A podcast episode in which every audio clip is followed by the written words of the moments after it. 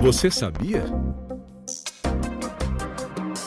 O Tribunal de Contas da União criou um guia para orientar as instituições públicas a implementarem seus sistemas internos de prevenção e combate ao assédio no ambiente de trabalho. O modelo consiste em um documento com a opção de checklist, de modo que cada organização possa sinalizar o cumprimento ou não dos requisitos indicados. A secretária-geral de Controle Externo do TCU, Ana Paula Sampaio Silva Pereira, destaca o objetivo da iniciativa. Esse guia serve tanto para a avaliação das políticas das entidades, quanto para aquelas entidades que querem implementar uma política terem um referencial de quais são os elementos que precisam ser considerados. Né? O Guia de Prevenção e Combate ao Assédio sugere a implementação de quatro quatro mecanismos: institucionalização, prevenção, detecção e correção. A institucionalização recomenda o compromisso e o engajamento da alta administração. Na prevenção, as instituições devem criar uma estrutura de acolhimento e antecipação ao assédio, bem como capacitar seus colaboradores. A detecção consiste em haver um canal para recebimento de denúncias. Já o mecanismo de correção apura com celeridade todas as denúncias recebidas,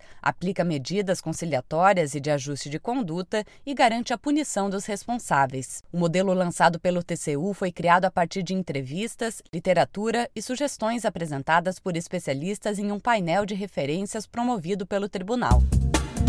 Rádio TCE, uma emissora do Tribunal de Contas do Estado de Goiás.